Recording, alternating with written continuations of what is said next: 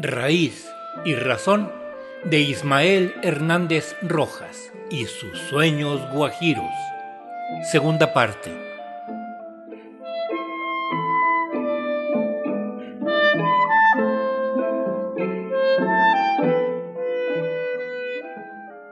Para elaborar estos programas de homenaje a Ismael Hernández Rojas, uno de los miembros fundadores del grupo conocido como Los Guajiros, María de Lourdes Díaz Cruz, Lula, su esposa, convocó a Diego Lucero Estrada, autor del libro Sueños Guajiros, Diego Lucero y la guerrilla mexicana de los años 60 y 70, hijo de Diego Lucero Martínez, principal dirigente e impulsor de la organización.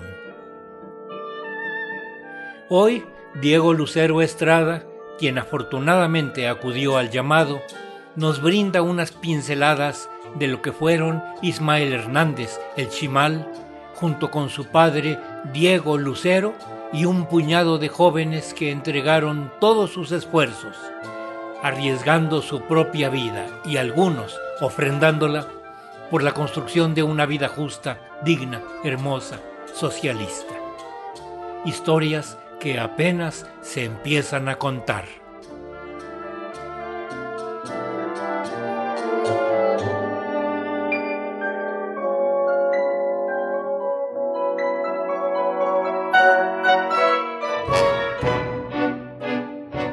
todo lo que voy a narrar de, de, mi relación con Ismael, de lo que sé de él, de lo que él me platicó, que él sabía, pues evidentemente tiene que ver con mi padre. ¿no? Eh, eso es el vínculo que tuvimos él y yo. Entonces, para que la gente entienda, bueno, yo soy Diego Lucero Estrada, soy hijo de Diego Lucero Martínez, mi padre fue el ingeniero guerrillero eh, chihuahuense, eh, creador o dirigente o líder de, un grupo que después bautizaron como los Guajiros. Yo, yo escribo un libro sin ser escritor, sin haber estado nunca relacionado con todo esto, porque mi madre, después de la represión, después de la ejecución extrajudicial de mi padre en Chihuahua, nos aleja del entorno político que rodeó la vida y muerte de mi padre. Decido escribir un libro cuando voy al Archivo General de la Nación y veo todo lo que tenían sobre, sobre mi jefe, porque mi padre este, fue el primero en tratar de aglutinar a todos los grupos aislados que se estaban dando. Mi padre venía desde el 65, desde, desde el asalto al cuartel Madera entonces tenía ya muchas relaciones, conocía mucha gente de muchos grupos, este, y eh, acabamos acá en la Ciudad de México. Él era profesor de la Universidad de Chihuahua, pero después de una huelga que hacen, lo despiden, le dicen que no va a volver a encontrar trabajo allá en nuestro natal Chihuahua y acabamos acá en la Ciudad de México.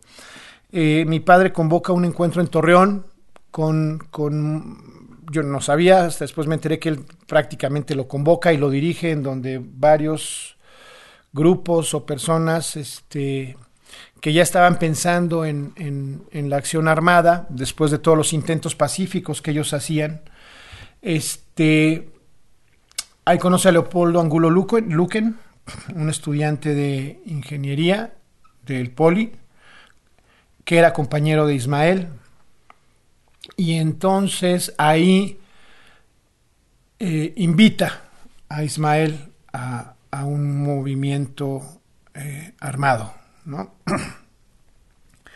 Ahí los presentan y etcétera. Bueno, eh, yo conozco a Ismael cuando una historiadora me manda con él porque Ismael nunca había querido hablar de todo lo que vivió en el movimiento armado porque era clandestino, Ismael seguía luchando políticamente por todos los problemas actuales de ese momento. Eh, hasta donde él vivió siempre estuvo involucrado, conociendo y luchando en la política, eh, en los problemas sociales, más que políticos, que también obviamente se relacionan, pero sobre todo en los problemas sociales de, la gente, ¿no? del pueblo, de, la situación nacional.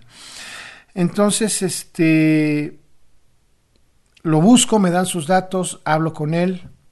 Después me dijo y me acaba de confirmar Lula que me investigan porque no sabían si era yo o no hijo de mi padre, etcétera. Y nos vemos y estuvimos teniendo muchas reuniones. Hablamos, no sé, 10, 12, 15 veces, eh, referente nada más para que me platicara lo que él vivió con mi padre. ¿no? Eh, él estuvo con, con, con, mi padre desde la fundación del grupo, que ellos se autonombraban Grupo N o Núcleo Central, por cuestiones de, por necesidades de identificación, los grupos, eh, Lucio Cabañas los bautiza como los guajiros, eh, eh, los grupos urbanos, estudiantiles en su mayoría los bautizan como los ingenieros, porque Ismael era ingeniero, mi papá era ingeniero, Leopoldo era ingeniero, la gran mayoría de ellos eran, eran ingenieros. Y este, la primera vez que lo vi a Ismael, eh, se le pusieron los ojos rojos, eh, evidentemente por, por, el recuerdo de mi padre. y me contó todas las andanzas, todo lo que, cómo surgió, cómo se estructuraron, cómo fueron creciendo. La primera entrevista que tuvieron con Lucio Cabañas, por ejemplo, él estuvo presente, sus primeras expropiaciones. Eh, las pugnas, eh, eh, los, los, proyectos, y hay una cantidad de anécdotas impresionantes sobre Ismael, ¿no?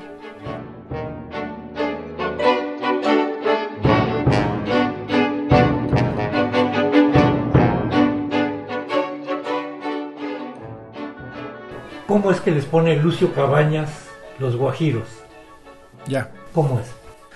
Precisamente Ismael me platicó que la primera vez que se entrevistaron con Lucio, que se entrevistaron con Lucio Cabañas, estaban esperando ellos en la en una carretera, en una especie de en un espacio, estacionaban un coche que, que tenían ellos, un carro Falcon, no me acuerdo el año, eh, la señal que iban a hacer era aventar tres flachazos a las luces, esperar un minuto y volver a aventar tres flachazos, algo así, ¿no?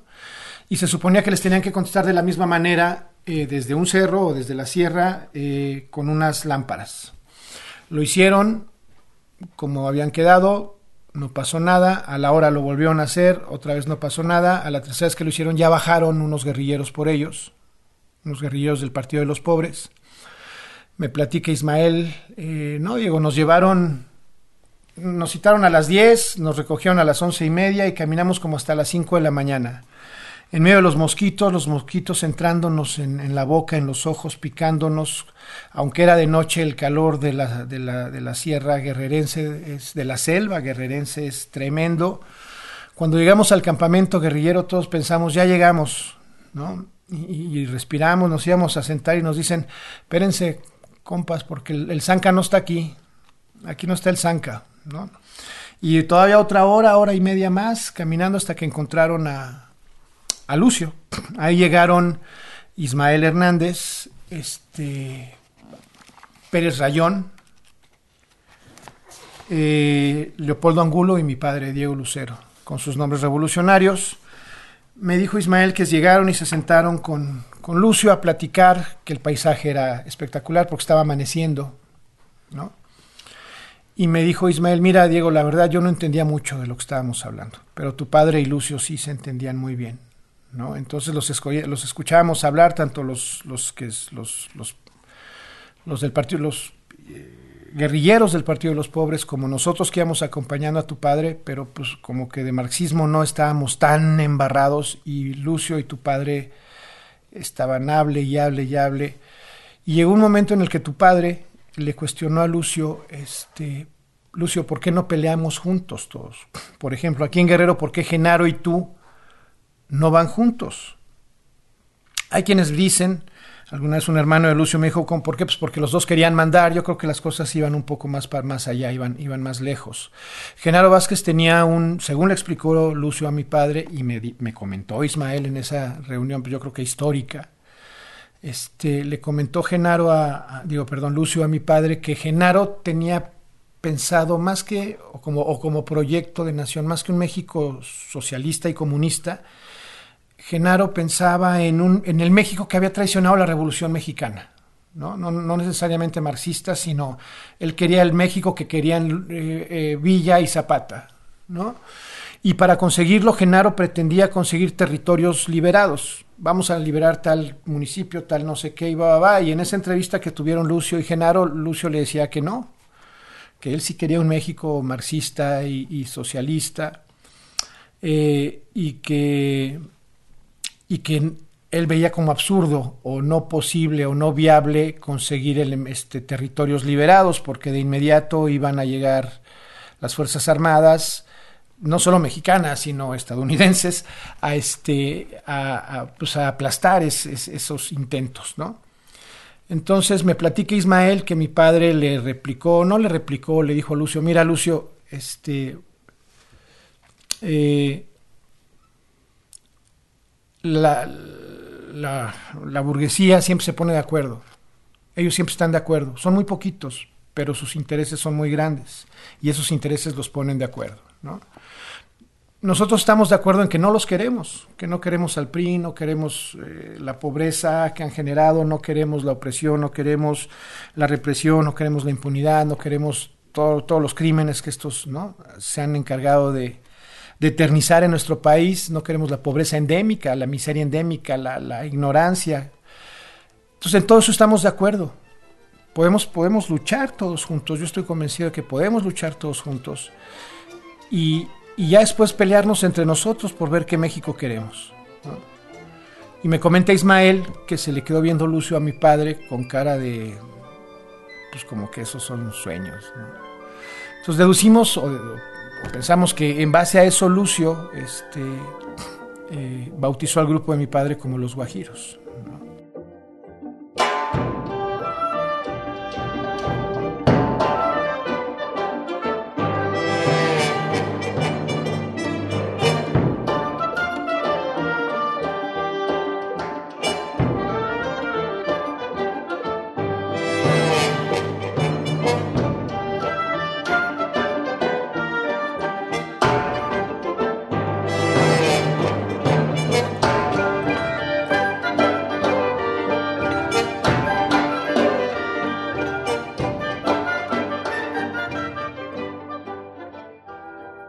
Ismael estuvo mucho tiempo en Chihuahua. Estuvo mucho tiempo en Chihuahua analizando, eh, capacitando a los cuadros en, defensa personal, en tiro, en muchas cosas, este, reclutando, analizando.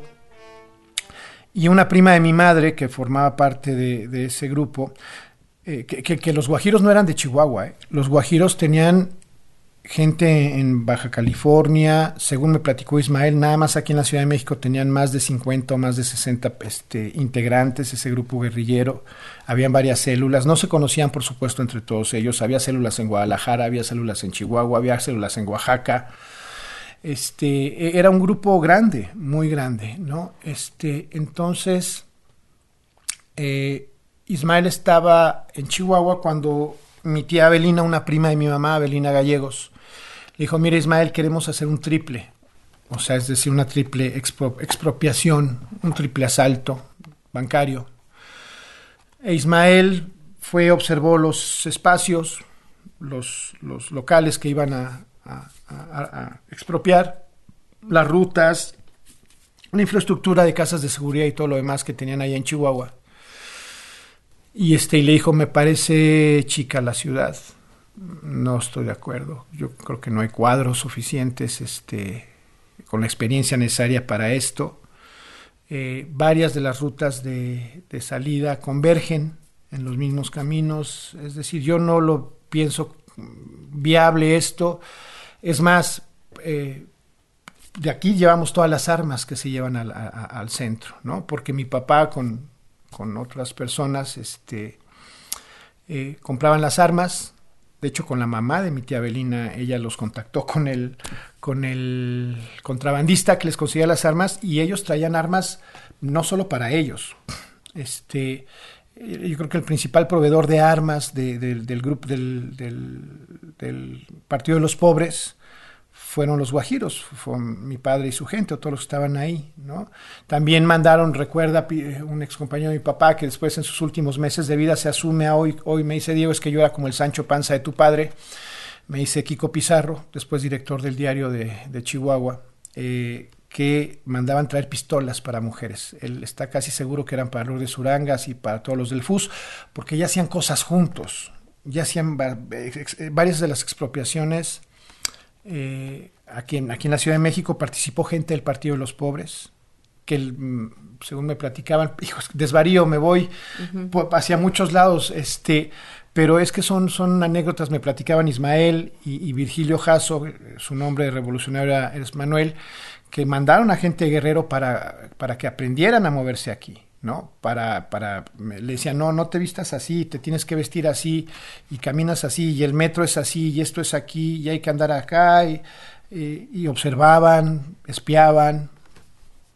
etcétera. Entonces, este, la anécdota a la que quería llegar y que me desvié, es que antes de que mi padre partiera a Chihuahua en diciembre del 71, eh, él ya sabía que la gente de Chihuahua quería realizar esa, esa triple expropiación y estaban en, desacuerdo. El grupo de los guajiros en la dirigencia estaban Leopoldo Angulo Luquen, aquí los tengo, porque pues, no me acuerdo mucho.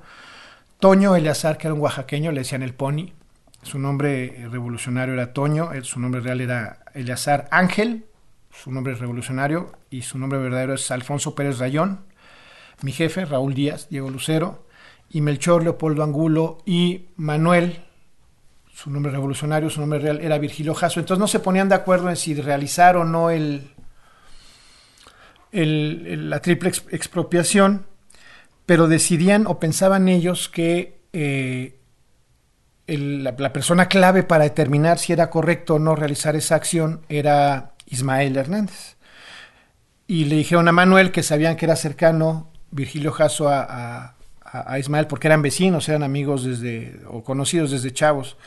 Este, más chavos, pues, porque están jovencísimos todos ellos, tenían 23, 22 años, ¿no?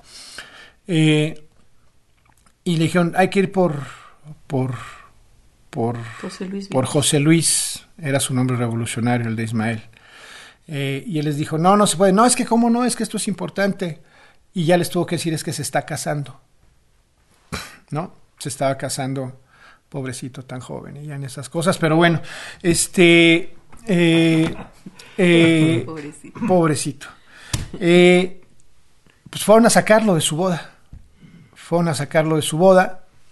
Ahí en medio del festejo, este les dice ahorita regreso, lo sacan una hora porque se fue, y él va y ahí en la reunión les dice, yo estoy en desacuerdo por todo lo que ya mencionó, mencioné antes, que no hay cuadros suficientes, la ciudad es muy chica, varias este, rutas convergen y no hay que quemar la plaza porque de aquí es de donde nos llevamos las armas hacia el centro, ¿no?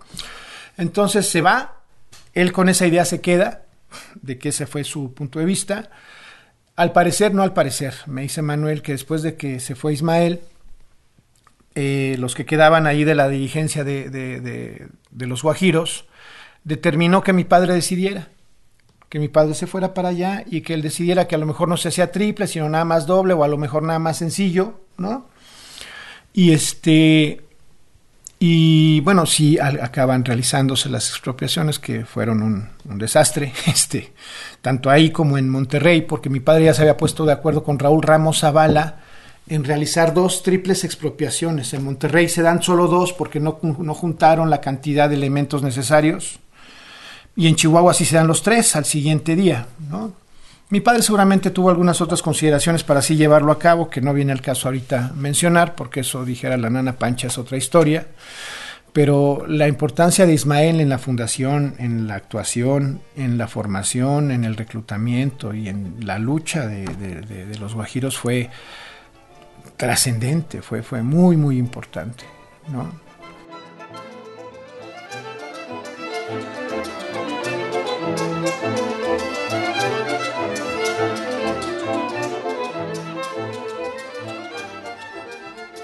Hoy escuchamos la palabra de Diego Lucero Estrada, hijo de Diego Lucero Martínez, principal dirigente de la organización político-militar Los Guajiros, en el segundo de esta serie de programas de homenaje a Ismael Hernández Rojas, gran compañero también de tantos movimientos sociales de México. Lo acompañamos con la música de Arturo Márquez con el danzón número 2.